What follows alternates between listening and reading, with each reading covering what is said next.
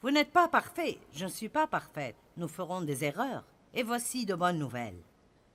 Beaucoup de fois, ce que les gens sacrifient quand ils font des erreurs est leur joie.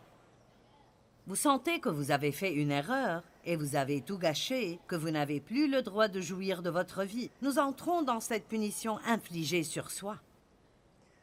Nous croyons que nos péchés sont pardonnés, mais nous voulons toujours porter le fardeau de la culpabilité, au moins pour un moment, pour réparer ce que nous avons fait de mal.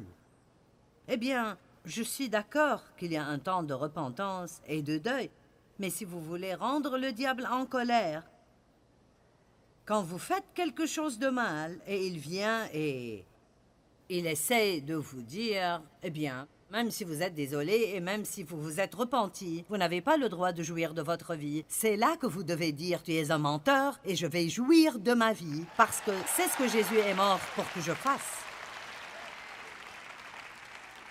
Vous savez quoi? Le diable ne veut pas vos affaires, il veut votre joie.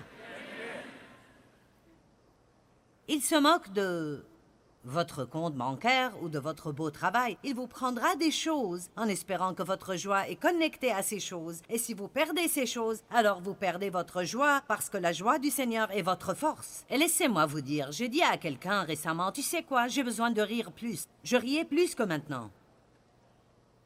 Le rire rend le diable en colère.